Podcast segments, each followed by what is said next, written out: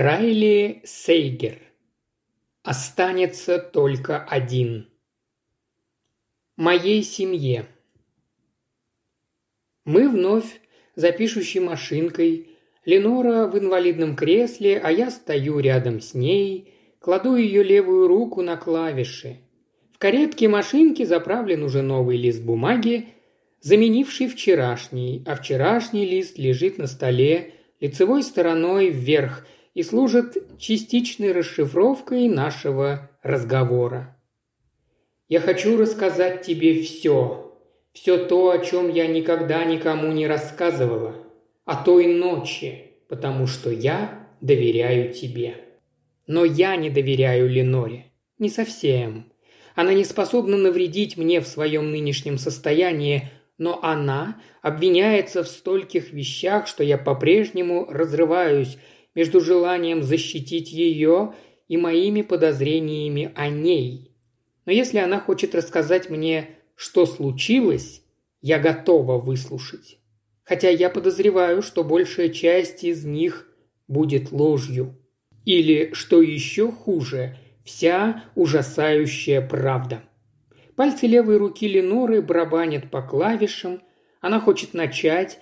Я делаю глубокий вдох, киваю и помогаю ей напечатать первое приглашение.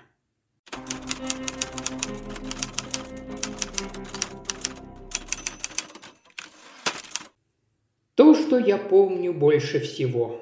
Больше всего я помню то, о чем мне до сих пор снятся кошмары, когда все почти закончилось. Я помню рев ветра, когда я вышла на террасу. На ней дуло воющими порывами с океана, которые скребли по скале, прежде чем врезаться прямо в меня.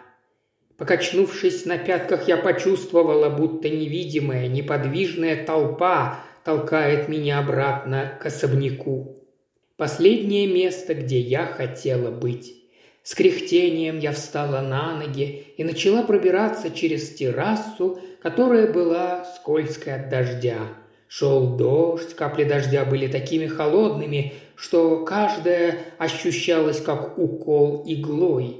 Очень быстро я обнаружила, что вырвалась из оцепенения, в котором была. Внезапно насторожившись, я начала замечать вещи – Моя ночная рубашка, окрашенная в красный цвет, мои руки, теплые и липкие от крови. Нож все еще в моей руке. Он тоже был в крови, но теперь его быстро омывал холодный дождь. Я продолжала идти сквозь ветер, который валил меня с ног, задыхаясь от каждой острой капли дождя. Передо мной был океан, доведенный до иступления штормом. Его волны разбивались об основание утеса в 50 футах ниже. Только приземистые мраморные перила, идущие по всей длине террасы, отделяли меня от темной морской бездны. Дойдя до перил, я издала сумасшедший, странный, сдавленный звук, полусмех, полурыдание, истерика. Жизнь, которая была у меня всего несколько часов назад, теперь ушла навсегда – как и мои родители.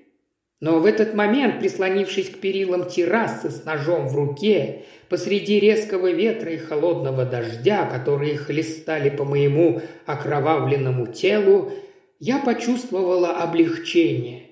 Я знала, что скоро буду свободна от всего. Я повернулась к особняку. Каждое окно в каждой комнате было освещено. Яркие окошки темного дома были как свечи, украшавшие мой многоярусный торт ко дню рождения восемь месяцев назад.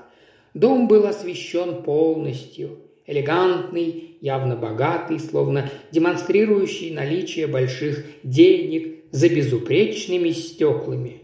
Но я знала, что внешность может быть обманчива, и что даже тюрьмы могут казаться прекрасными, если их правильно подсветить. Внутри моя сестра закричала. Это был крик ужаса, который то поднимался, то стихал, как сирена. Такие крики вы слышите, когда происходит что-то совершенно ужасное. А это и было ужасно. Я посмотрела на нож, все еще сжатый в моей руке, теперь чистый, омытый дождем. Я знала, что могу использовать его снова. Последний раз. Один последний удар. Я не могла заставить себя сделать это. Вместо этого я бросила нож через перила и смотрела, как он исчезает в грохочущих волнах далеко внизу обрыва. Поскольку моя сестра продолжала кричать, я покинула террасу и пошла в гараж за веревкой. Это мое воспоминание и то, о чем я мечтала, когда разбудила тебя.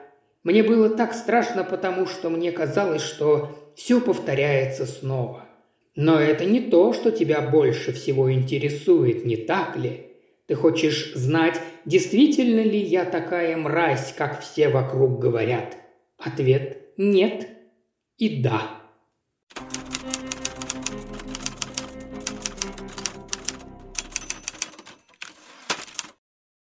Уважаемый слушатель, ты прослушал ознакомительный фрагмент аудиокниги. Желаешь продолжить слушать аудиокнигу? Тогда подписывайся на канал Ильи Кривошеева на Бусте. Ссылка на канал в описании.